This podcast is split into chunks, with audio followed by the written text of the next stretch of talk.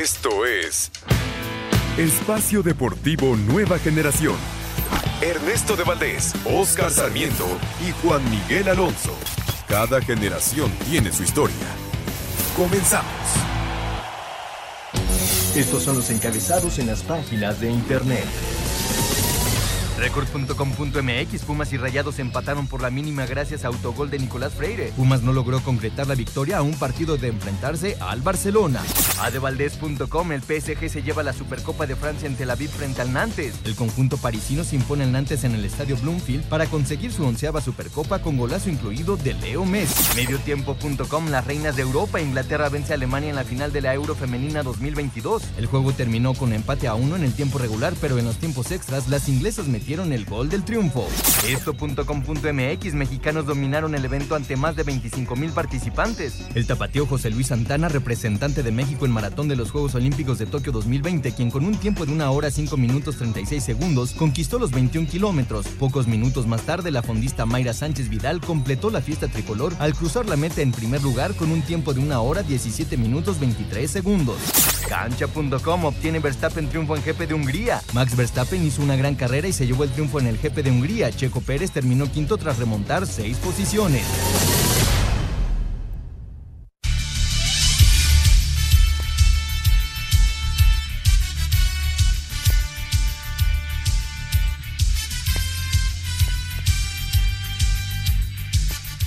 Amigos, amigos, ¿cómo están? Bienvenidos. Esto es Espacio Deportivo Nueva Generación de Grupo Asir para toda la República Mexicana.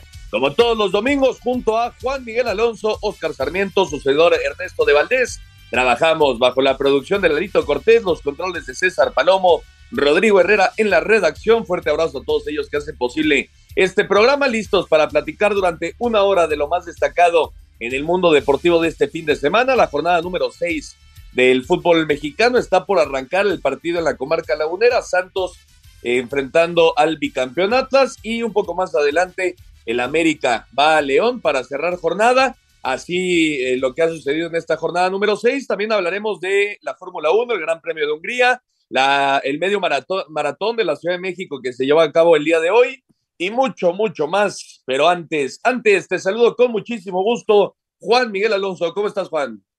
¿Qué tal, Ernesto? Ernesto, Oscar, amigos que nos acompañan, un gusto estar con ustedes. Contento, muchísimo que, muchísima información que dar, ¿no, Ernesto? También tenemos los tres campeones de Copa. Se coronó el PSV sobre el Ajax allá en Holanda, se coronó el PSG sobre el Nantes y en Inglaterra Liverpool se impuso al Manchester City, muchísimo de qué hablar. También regresó Cristiano Ronaldo con el Manchester United a la acción en el empate a uno de los Devils y pues ya estaremos platicando las situaciones de los mexicanos, ¿no? La llegada de Laines a Braga y, y la posible salida de Jorge Sánchez al equipo del PSV. Sí, correcto. Ya iniciaron, pues digamos, los torneos de manera oficial en Europa con las Supercopas. La próxima semana arranca ya prácticamente todas las ligas y en dos semanas la Liga Española también ya dará inicio, está regresando el fútbol Oscarito en este semestre que eh, pues va a ser corto, pensando en lo que va a ser el Mundial. Eh, las ligas van a parar su actividad eh, por ahí de, de, octubre, principios de noviembre, para, para dar pie a, a, Qatar 2022 y entonces regresarán a la actividad hasta enero del próximo año. ¿Cómo estás, Oscar? ¿Qué tal, amigos? Juan Ernesto, toda la gente que nos hace favor de poner su granito de, de arena para que todo esto salga bien. Lo mencionas muy bien, va a ser un, unos torneos relámpagos en, en, a nivel mundial, el fútbol mexicano, pues ya está culminando las jornadas seis, imagínate, en un mes seis jornadas se me hace muy rápido. Eh, normalmente yo te digo siempre en la jornada cinco, seis, ya podremos tener gente favorita o, o, encaminada al título. Me parece muy prematuro en este relámpago torneo. Eh, Pumas es el único líder, este, perdón, el único invicto del fútbol mexicano, pero no sabe ganar, hombre, le cuesta mucho trabajo. Y Dani Alves no conoce una victoria en CEU. Dos partidos de local, dos empates, ¿no? Efectivamente, y justo vamos a arrancar con los Pumas, Juan. Eh, a mitad de semana se presentó, como bien lo hizo Oscarito, Dani Alves en la cancha de Ciudad Universitaria, uno por uno ante Mazatlán, en un partido donde este, ciertamente Pumas tuvo mucho más control de balón, pero no pudo ganarlo, no supo subir al marcador. Y el día de hoy, lo mismo, Juan, lo mismo en, Ciudad Universitaria, era una semana importante para Pumas teniendo dos partidos seguidos de local y terminan apenas con dos puntos y, creo que con un sabor un poco amargo, ¿no? Porque hoy también ante Rayados fueron superiores, Juan. Sí, sí, sin duda alguna. Yo creo que Pumas tiene empatitis, ¿no? No, no ha perdido, pero sí ha empatado en cinco ocasiones del torneo. Y, y, yo creo que ese mal sabor de boca que mencionas es por la llegada de Dani Alves. Esperaba que mínimo dentro de sus dos primeros partidos se llevaran la victoria en CU, cosa que no ha pasado. También hay que decirlo, ¿eh? Monterrey se cansó de tirar a puerta el día de hoy, cosa que no, no estuvieron finos y Pumas con una reacción viene, viene este, el, equipo de Pumas a hacer el, el 1 por 0 y luego, luego el autogol. Y ya después venía ese gol de Dineno que por unos centímetros quedan fuera de lugar. Creo que sí tiene reacción el, el equipo de Pumas, pero ahora sí que no se le han dado los resultados que, que, ellos mismos esperan, ¿no? Y que se esperan de ellos, porque ya cambió la cosa con Pumas, ya se le exige muchísimo más que en torneos anteriores. Dos, dos puntos importantes, Oscarito, de estos Pumas. Eh, jornada 6, después de una jornada doble. El primero, Dani Alves, 90 minutos el miércoles, y todos pensábamos que hoy pues no iba a durar 90 minutos a las 12 de la tarde en Ciudad Universitaria, pues jugó el brasileño los 90 minutos y la verdad que se le ve sumamente comprometido, ¿no? Se ve, se ve luego, luego que no viene de vacaciones al fútbol mexicano y eso, por supuesto, pues que se le agradece, ¿no? A un jugador de la talla de Dani Alves. Y la segunda, Juan Ignacio Dineno, eh, como bien dice Juan, hoy había notado, estaba por centímetros en fuera de lugar, pero lo cierto es que el delantero argentino sigue apagado y si Dineno está apagado con Pumas, entonces la ofensiva, pues sí pasan eh, momentos, momentos malos, ¿no? Sí, lo dices muy bien, mi estimado este, Ernesto. A ver, el primero, lo de el brasileño Dani Alves. Híjole, no, 180 minutos en una semana, qué grato es verlo jugar en el fútbol mexicano. Eh, cosas interesantes contra Mazatlán, se le vio más eh, fútbol, más, más temas de encarar, tiros al arco y demás. Pero eh, esta tarde a mediodía en Ciudad Universitaria también tiene que ver mucho el rival, y es un rival muy serio, uno de los candidatos al título del fútbol mexicano. Sí se le complicó, de, físicamente se ve muy bien eh, Dani Alves. Me llama la atención cómo está físicamente, esa es una realidad. aguantar a su edad, a sus 39 años, 90 minutos a mediodía en Ciudad Universitaria, a más de 24 grados, me parece llamar la atención, ¿no? Sí, totalmente de acuerdo. ha llegado eh, pues a, poner su granito de arena, ¿no, Juan? Eh, este Dani Alves, que bien lo dices, Carito, 39 años, pues ya no es ni mucho menos un jovencito, ¿no? Como para estar jugando dos entrenamientos y Lilini, lo puso de titular eh, el miércoles pasado. Y también hablando de Lilini, Juan, me parece que la, la afición Puma le agradece a su director técnico que se ponga ese saco de, de, de ahora sí eh, pues tenemos presión del campeonato, ¿no? Lo dijo en línea a mitad de semana, lo repite el día de hoy, y creo que la afición Puma, pues es lo que está esperando. Aparte, han hecho unos entradones en, la cancha de Ciudad Universitaria. Sí, sin ninguna duda, contra Mazatlán. ¿Cuándo te hubieras imaginado, Ernesto, que un partido Pumas-Mazatlán a media semana, lloviendo, nueve de la noche, iba a tener 35 mil personas, ¿no? Eso, eso es una locura. Y primero lo de Dani Alves, creo que dejó claro que el estigma que se le tenía sobre el tema físico que no le iba a alcanzar, ya lo declinó, ya lo echó para atrás. No es un tema físico lo de Dani Alves, si va a rendir o no va a rendir, va a ser un tema totalmente de competencia y deportivo, si, si le alcanza o no le alcanza para jugar en el fútbol mexicano, porque desde los dos partidos que lleva jugado los 90 minutos en CEU en diferentes horarios, creo que ha sido de los que más ha corrido en la cancha sin ninguna duda, ¿no?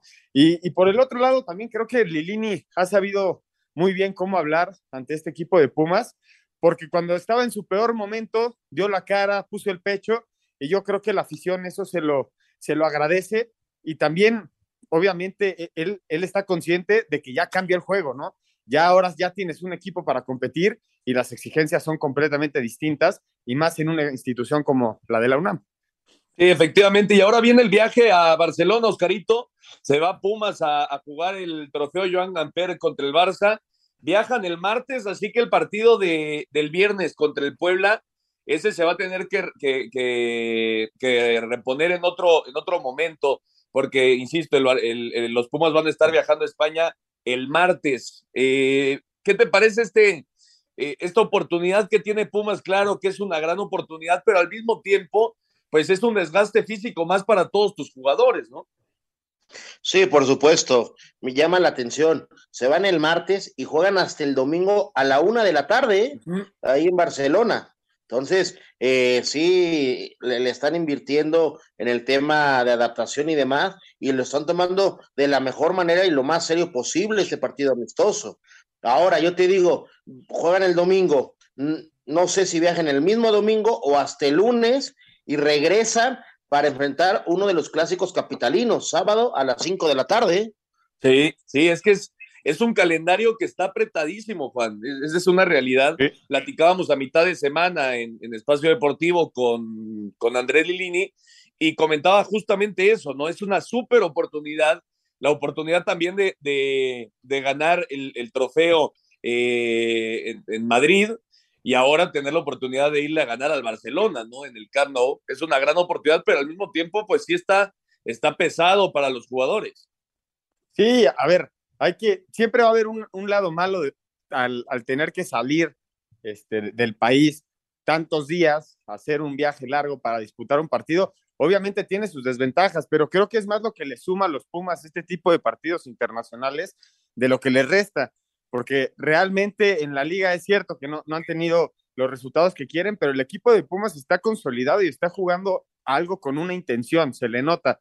Y creo que el que se vayan a, Barcelona, lo único que va a pasar es que se va a fortalecer el grupo y si sale un buen resultado, cuidado, eh, que podría ser un, un impulso motivacional importante para que Pumas siga rendiendo fuerte en liga.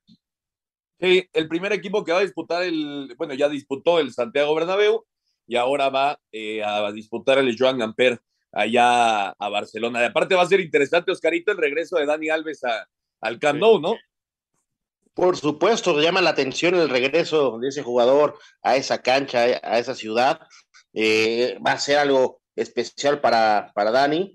Eh, vamos a ver cómo lo enfrenta. Yo creo que le van a dar también los 90 minutos sin ningún problema.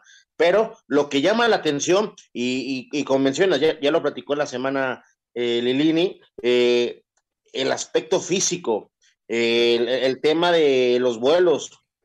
Ya lo vimos la semana pasada, el América, eh, cómo le costó contra, contra Tijuana esas casi 14 horas de vuelo. O sea, es, es un tema de llamar la atención. recordemos, son profesionales. Digo, lo, mejor que el partido contra el América no se juega a mediodía, se juega a las 5 de la tarde en sábado. Al señor Dani Alves nada más le queda un partido, un solo partido en Ciudad a las 12 del día. Entonces, eso también le ayuda, ¿no? Sí, efectivamente, bien, bien lo dices.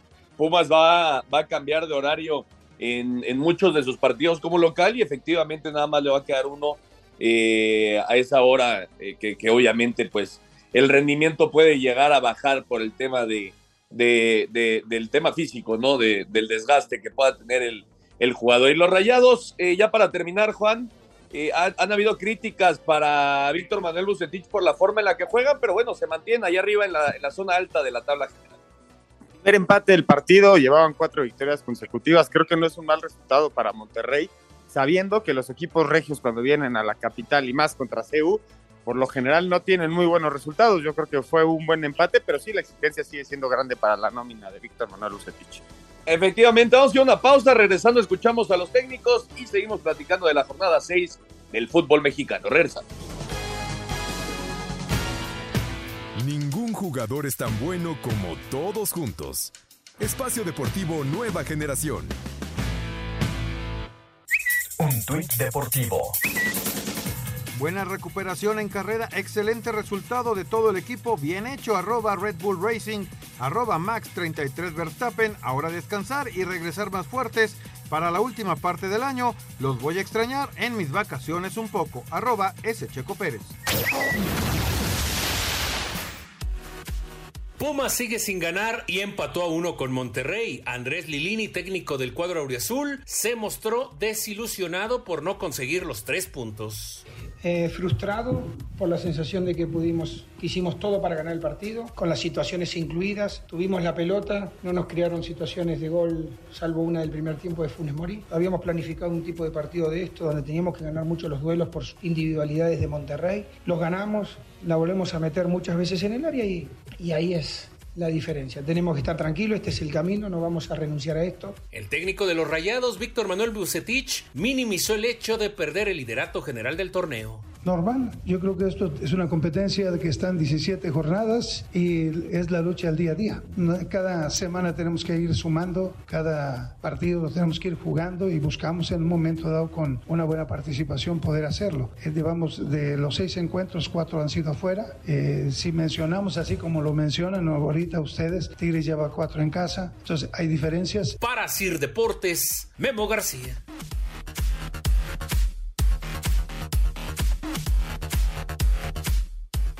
Perfecto, muchas gracias. Ahí está la información. Lo que dijeron tanto Andrés Lilini como Víctor Manuel Bucetich después del empate a uno entre Pumas y Rayados esta mañana en la cancha de Ciudad Universitaria. Y bueno, si empatitis hablabas, eh, de empatitis hablabas, Juan, pues ¿qué te parecen las Chivas? Quinto empate del torneo. Son los cinco puntos que tiene el Guadalajara. El día de ayer creo que no hace un mal partido. Llega la falla de Alexis Vega en un penal que fue clarísimo por parte del Pachuca y después le perdonan también a las Chivas uno, uno eh, en contra, ¿no? Al final cero por cero, Chivas y Pachuca, pero el Guadalajara no sabe lo que es anotar en su casa después de seis jornadas.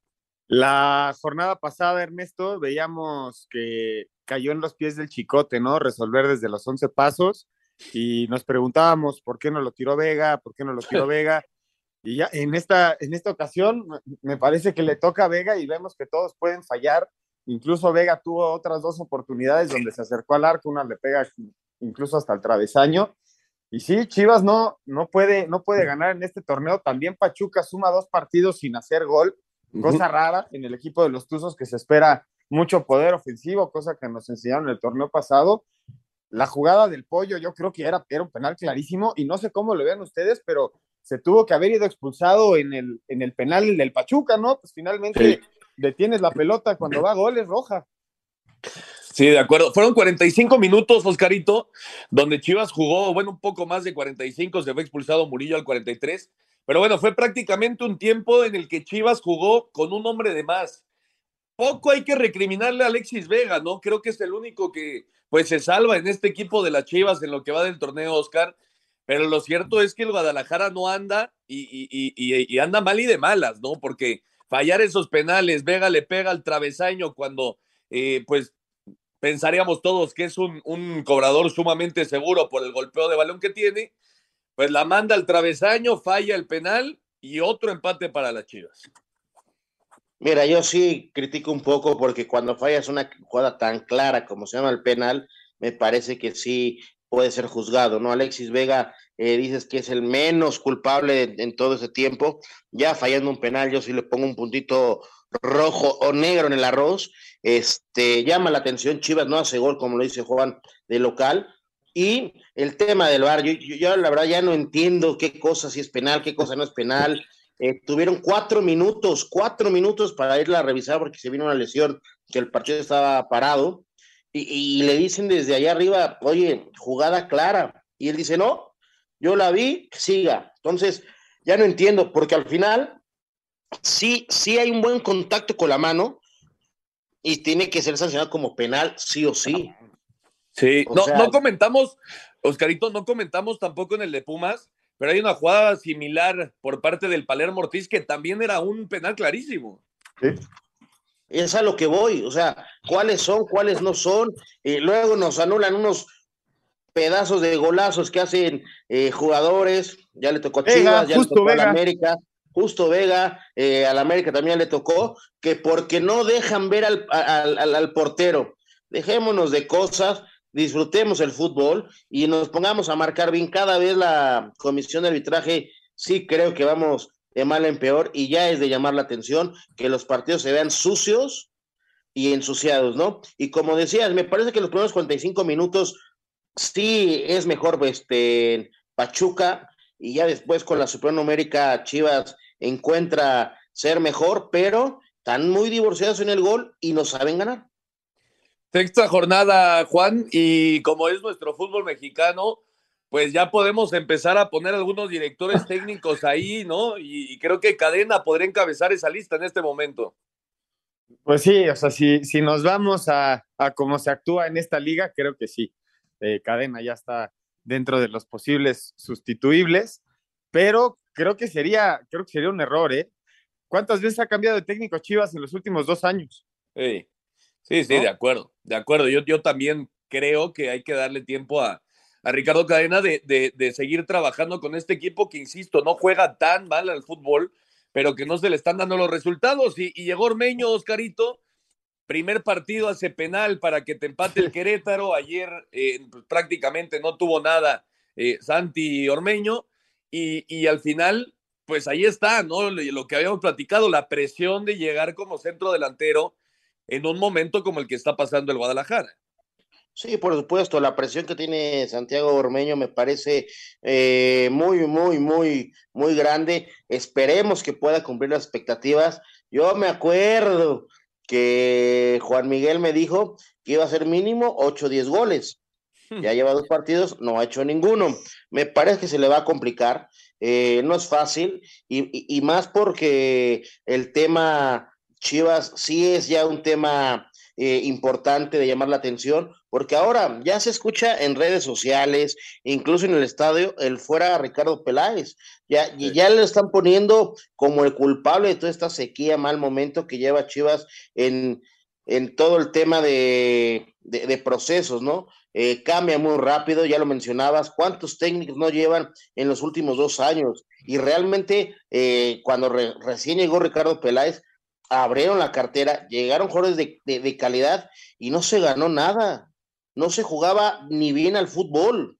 Y hoy me parece poner eh, como culpable al técnico. Híjole, yo sigo pensando que el, equipo todavía se ve chato. ¿eh? Sí, nadie la pasa bien en este momento ahí en Chivas, Juan.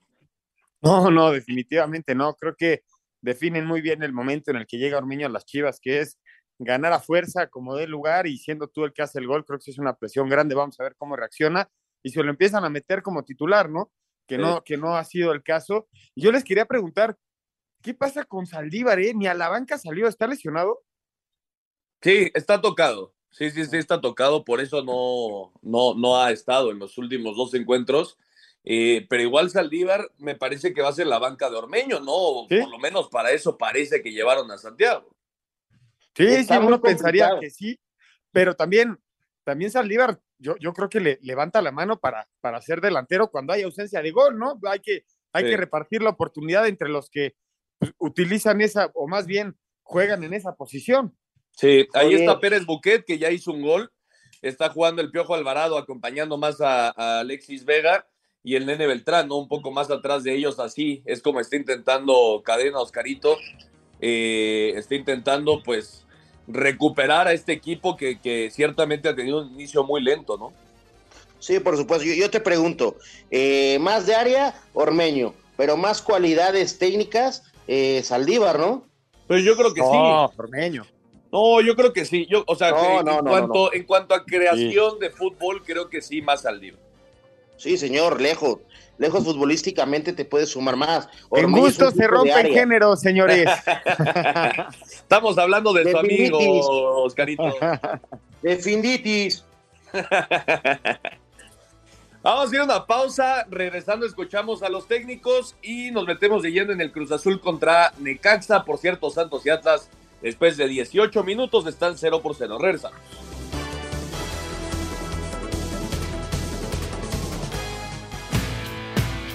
Un árbitro divide opiniones. Algunos se acuerdan de su padre y otros de su madre. Espacio Deportivo Nueva Generación. Un tuit deportivo. NBA lamenta la muerte de Bill Russell, el campeón más grande. Arroba la afición. Increíblemente, las Chivas Rayadas del Guadalajara no solo siguen sin ganar en el torneo, sino que ni siquiera han podido anotar un gol como locales en esta apertura 2022. Este sábado empataron 0 por 0 ahora frente a los Tuzos del Pachuca sobre la cancha del Estadio Akron, pese a jugar más de 50 minutos con un elemento más por la expulsión de Oscar Murillo. La oportunidad más clara fue para Alexis Vega, quien desde el manchón penal estrelló su disparo en el travesaño. En los minutos finales hubo polémica por una mano de Antonio Briseño, que no se revisó a detalle por el VAR y que Adonai Escobedo decidió no sancionar como penal. Guillermo Almada, técnico de los Tuzos, se fue expulsado, por lo que su auxiliar Darwin Quintana fue quien opinó al respecto. Sí, es una mano clara de, de Briseño, creo que es.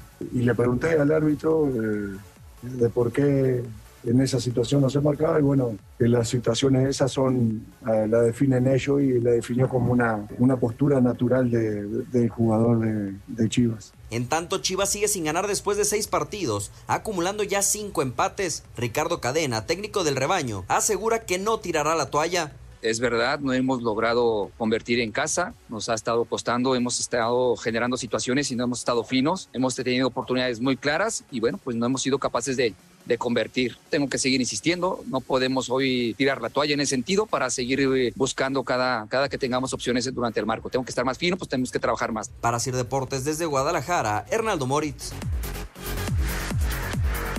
Perfecto, muchas gracias a Hernaldo. Ahí está la información después del empate de las Chivas. Veremos qué pasa con el equipo de, del Guadalajara en las próximas semanas. Y bueno, el Cruz Azul, Oscarito, eh, Iván Morales por fin se hizo presente al minuto 38, el 1 por 0. Así acabó el partido. Después de dos semanas, bueno, dos partidos sin conocer la victoria para, para los cementeros, regresan a la senda del triunfo y, me parece que jugando bien. ¿Cómo lo viste, Oscar? Sí, me parece que jugando bien al fútbol. Ya decías que este muchacho Moreno por fin hace gol, es importantísimo para la gente de Cruz Azul. Y el tema importante, ¿no? Eh, este, me parece que Cruz Azul este, esta semana tuvo muy buenas bajas importantes en zona defensiva. Y ayer que meten al Shaggy, me parece que es uno de los, de los mejores jugadores en la cancha. Incluso pone un pase de gol que no sé, no, no entiendo cómo la fallan, hombre. Y, y, y, Cruz Azul me parece que empieza a despertar y lo veremos siendo candidato al título. No tiene mal plantel. Vamos a ver. Todavía se dice que pueden traer un buen refuerzo. Sí, buen, buen partido de, del Shaggy, sin lugar a dudas. Y también de uno de los más criticados, Juan, como lo es Rafa Vaca. Él es el que termina recuperando el balón para el gol de, Morales. Y por el otro lado, el Necaxa, pues ya está siendo un equipo mucho más competitivo, ¿no? Viene de ganarle al Pachuca y ahora le hizo un buen partido en la cancha del Estadio Azteca al Cruz Azul. A mí me parece que el mejor jugador del Cruz Azul fue el delantero del Necaxa, ex del Cruz Azul, Méndez, que tuvo ese mano a mano y no la, no la echó para adentro. Era el empate clarísimo, ¿no?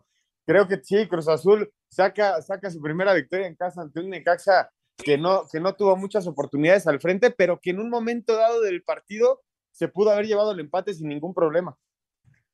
Sí, de acuerdo. Debutó Carneiro, eh, Ángel Romero fue a la banca, tuvo algunos minutos, ya decía Oscarito la falla que tuvo después de una gran jugada de Shaggy Martínez, pero bueno, la, la victoria es para el Cruz Azul, tres puntos eh, pues muy buenos para la Oye, máquina. Ernesto, sí. y también falta mencionar que ya llega Ramiro Funes Mori para el próximo fin de semana, ahorita que hablábamos Efectivamente. del tema defensivo, ¿no? Sí, a, Y que, y que vuelva a ganar el, el Cruz Azul en el Azteca, eso es importantísimo. Sí, sí, lo de, lo de Funes Mori es importante. ¿eh? En zona defensiva, Cruz Azul no ha andado bien. Eh, Juan Escobar ha tenido que jugar, ayer tuvo que jugar como, como defensa central. Creo que la baja de Pablo Aguilar les, les pesó muchísimo, mucho más de lo que pensaba al, al Cruz Azul. Y, y Funes Mori, sin lugar a dudas, les va a venir muy bien a este equipo de, del Cruz Azul. Vamos a escuchar a Diego Aguirre y al Jimmy Lozano después de la victoria de la máquina 1 por 0 ante el Necaxa. Tras 15 cotejos como cementero, el delantero chileno Iván Morales marcó su primer gol con Cruz Azul para la victoria 1-0 sobre Necaxa en la cancha del Estadio Azteca. Diego Aguirre, timonel de la máquina, declaró. Había un objetivo muy grande que era ganar el partido.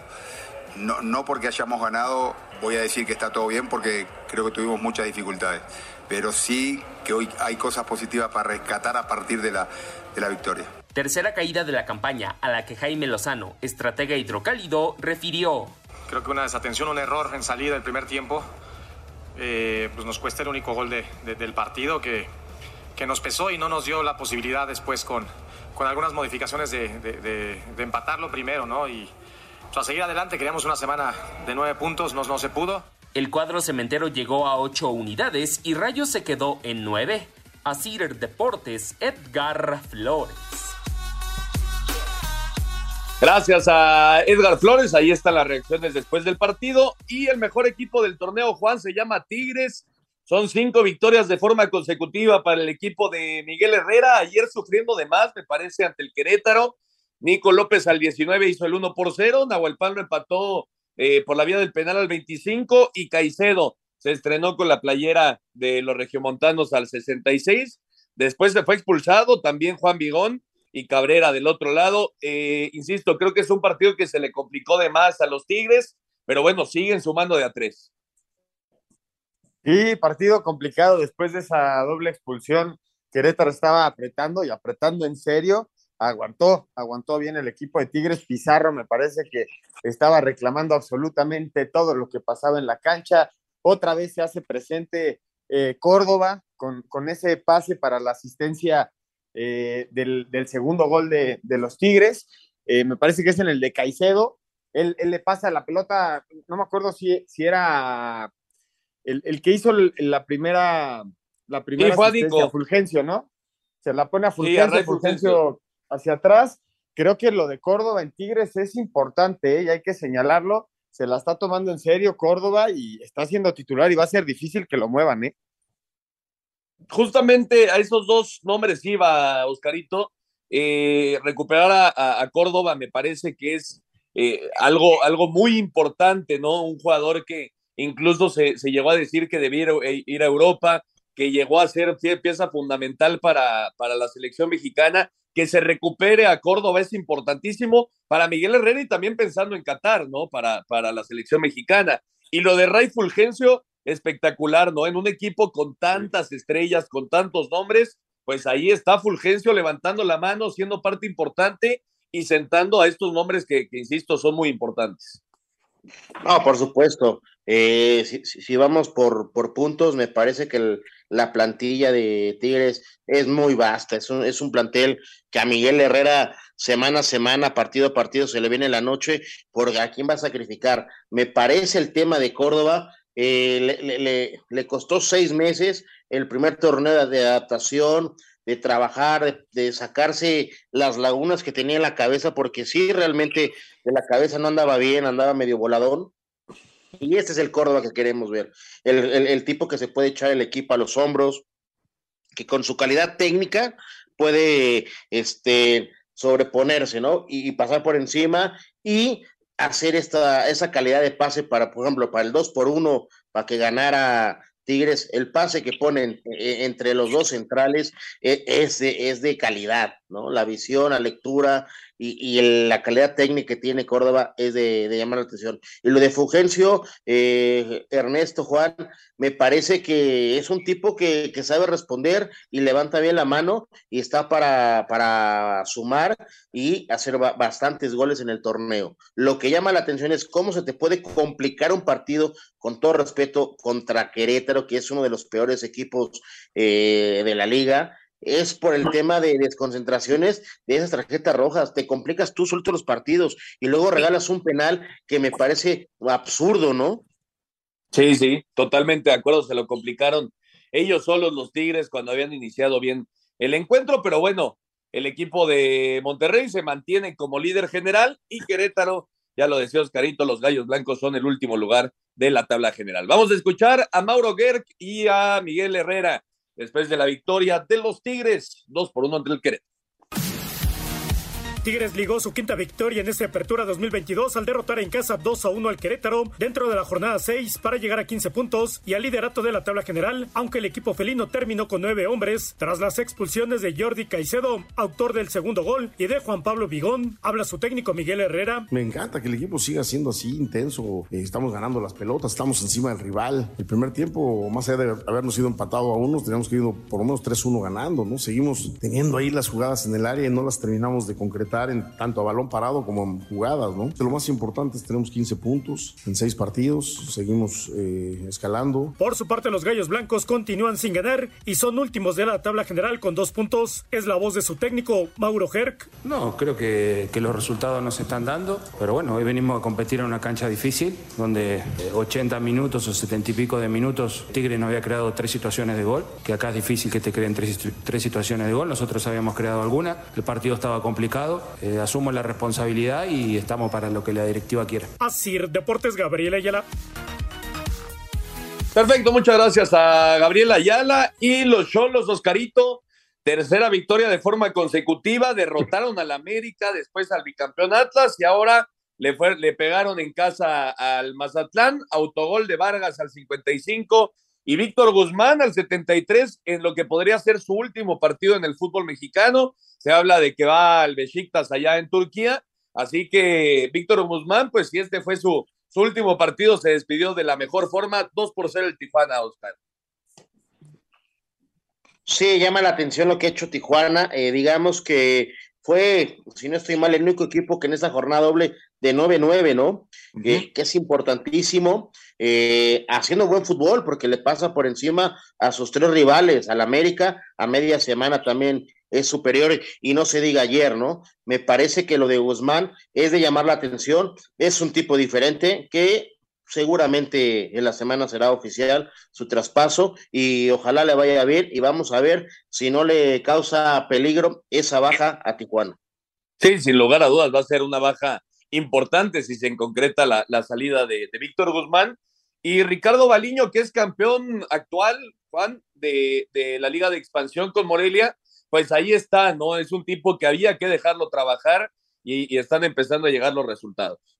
Sí, po poco a poco, poco a poco, a ver cómo se van posicionando. La sorpresa de que Tijuana esté en la cuarta posición en la jornada 6, creo que pone, pone en tela de juicio eh, muchas de las participaciones de los demás equipos, ¿no? Porque Tijuana ya no, ya no nos acostumbraba a ser el equipo que alguna vez fue de estar peleando en la parte alta del torneo, de en su casa hacer una fortaleza, lo empiezan a hacer otra vez, son tres partidos, dos victorias en casa, solamente una derrota. Y, y, lo de este jugador, me, me, parece, lo de Víctor Guzmán, me parece sensacional que salga del fútbol mexicano y ojalá se empiecen a salir más mexicanos de este fútbol, más allá de, de que los equipos si les ofrecen cinco, pidan diez, ojalá se tome con, con sapiencia todo este tipo de ofertas y dejen a los jugadores para que se desenvuelvan en el viejo continente.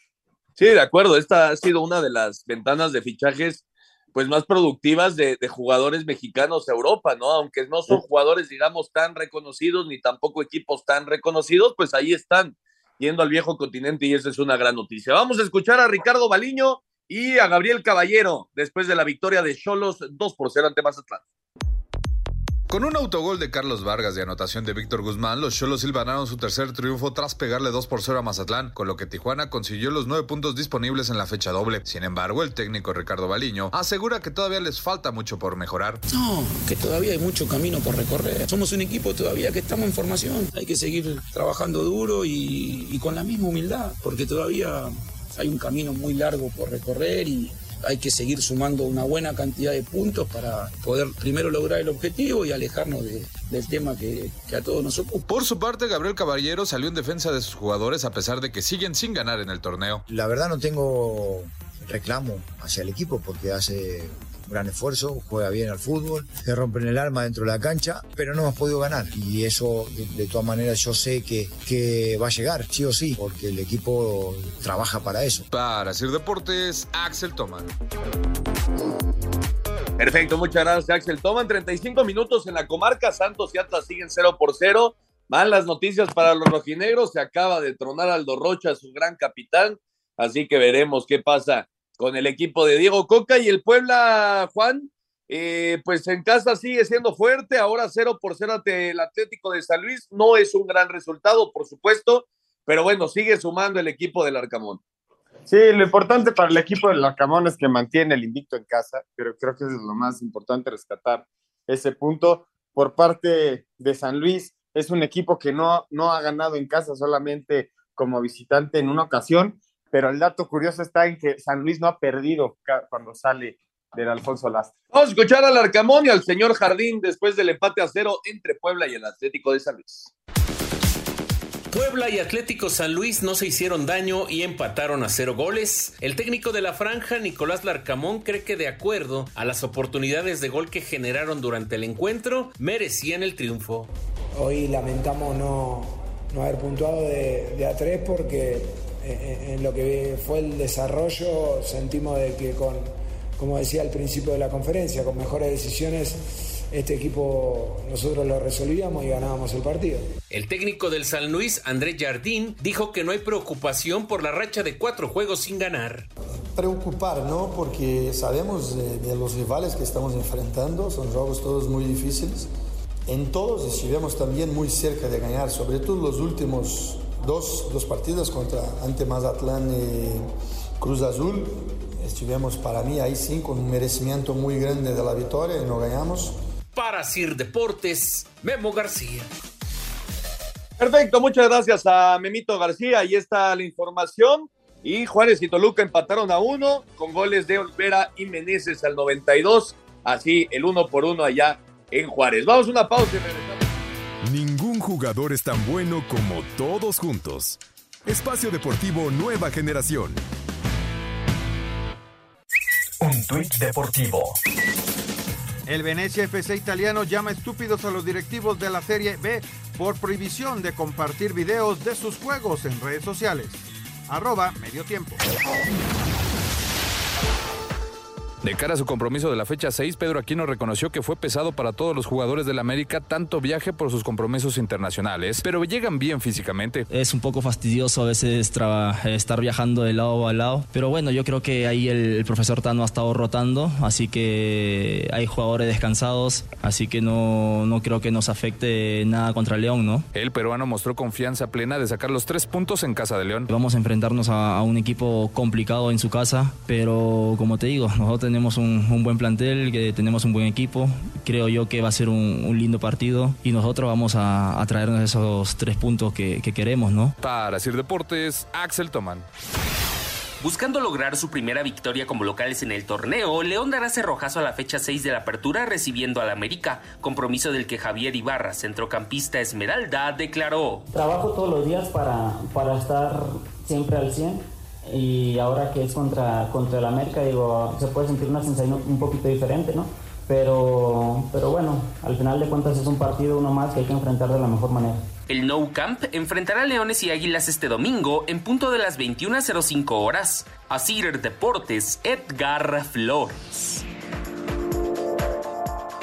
Perfecto, ahí está la información de la previa, el León contra el América las Águilas, Oscarito, pues a, mantener ese buen, buen fútbol que demostraron en su gira allá en los Estados Unidos, ¿no? Sobre todo el empate a dos con el Real Madrid.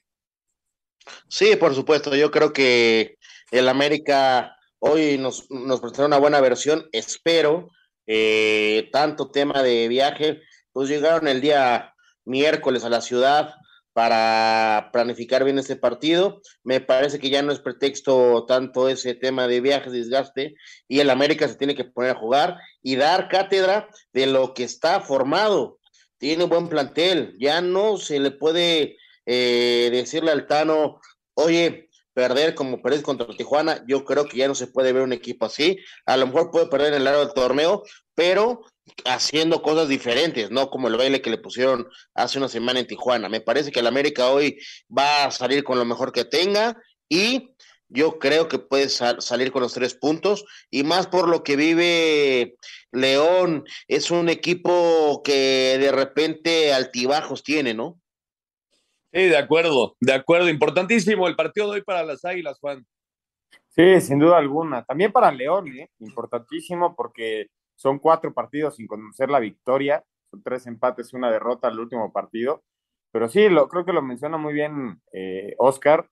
No puede pasar lo de la semana con, con, Tijuana y sin duda alguna esos tres puntos los van a sacar de esa posición número 16, que sí son dos partidos menos, pero pues hay que estar peleando en la, en la parte de arriba, ¿no? Y creo que cuatro puntos en cuatro jornadas no es lo que debería de tener las Águilas en América.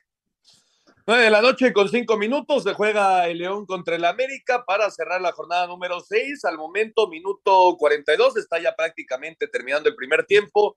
Santos y Atlas no se han hecho daño, 0 por 0 allá en la comarca lagunera. Y bueno, platicando, eh, bueno, ya platicamos un poco, Oscarito, pero aunando más en el tema, las supercopas allá en Europa.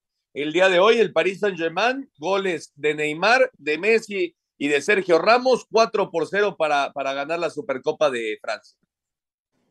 Sí, bueno, ¿qué te dice el París, no? Con ese trabuco que tiene arriba de llamar la atención.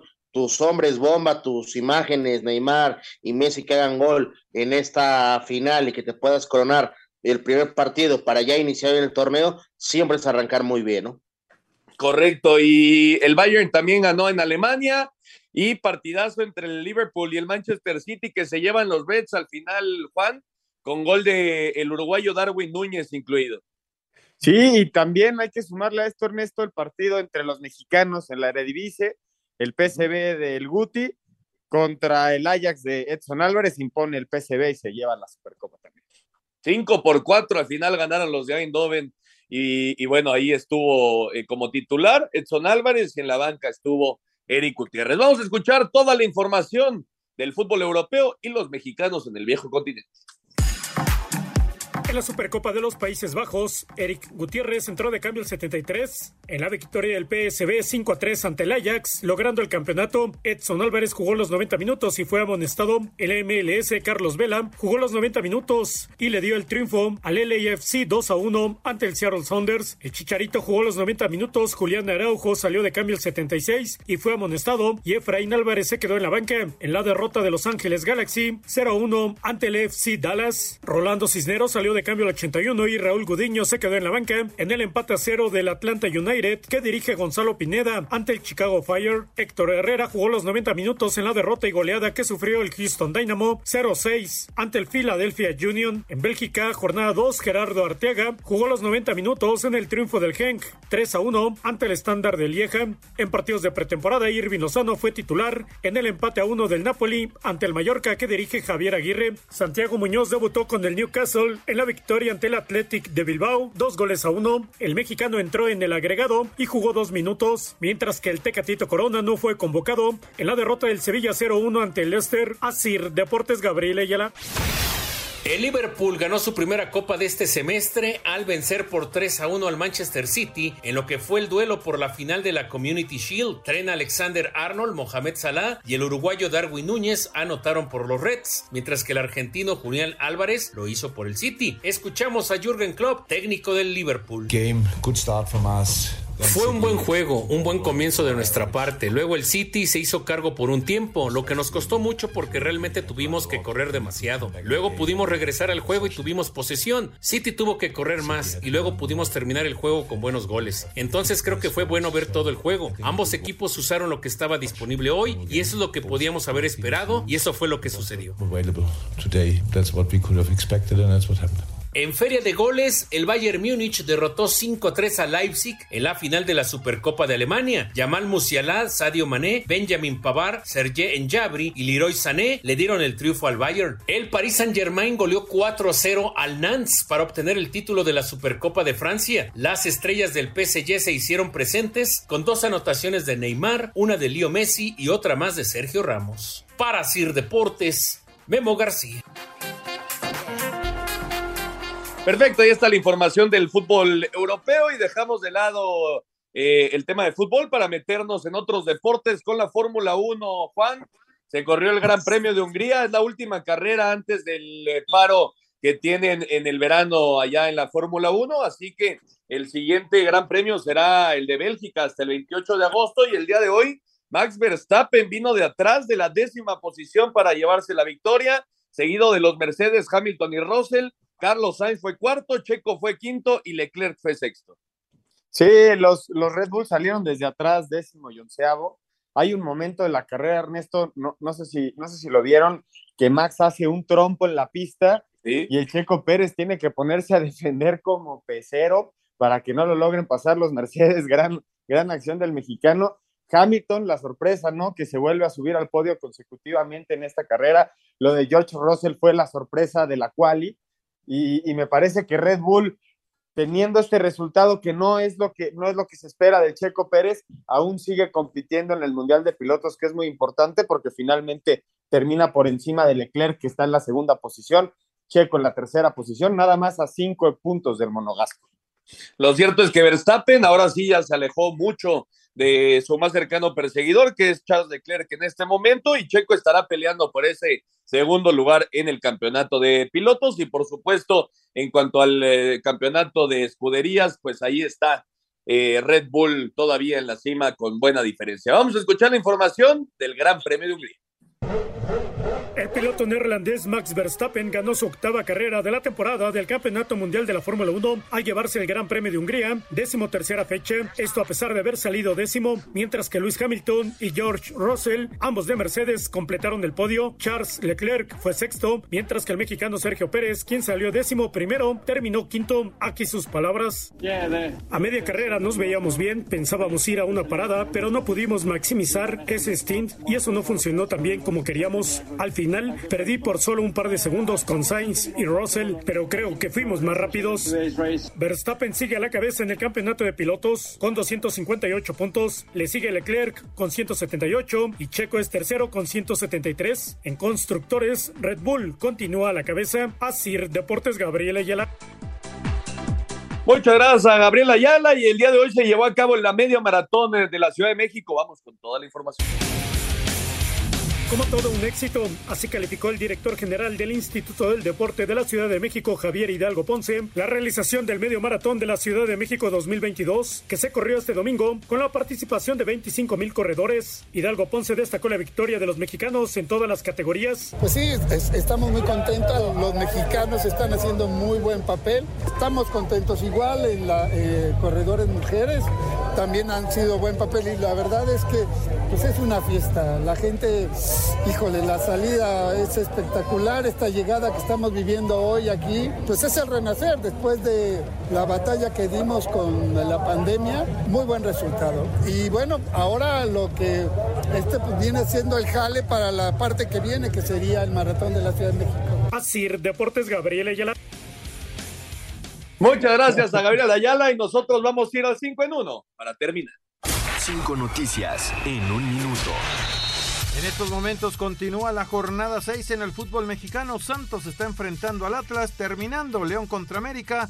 Al mediodía, los Pumas empataron a uno con Monterrey. Escuchemos al técnico Lilini. Frustrado, hicimos todo para ganar el partido. Tuvimos la pelota, no nos crearon situaciones de gol, salvo una del primer tiempo de Funes Mori. Teníamos que ganar mucho los duelos por individualidades de Monterrey. Los ganamos, la volvemos a meter muchas veces en el área y, y ahí es la diferencia.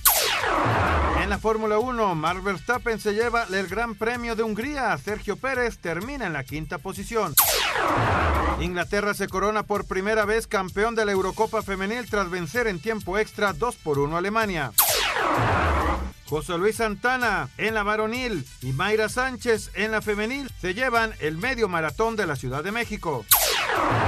El mexicano Brandon Moreno se proclama campeón interino de peso mosca de la UFC. Muchas gracias a Rodrigo por el 5 en 1 y a nombre de Juan, Oscarito, Lalito y todos que formamos parte de Grupo Asir, les agradecemos su sintonía y los esperamos el próximo domingo. Buena semana.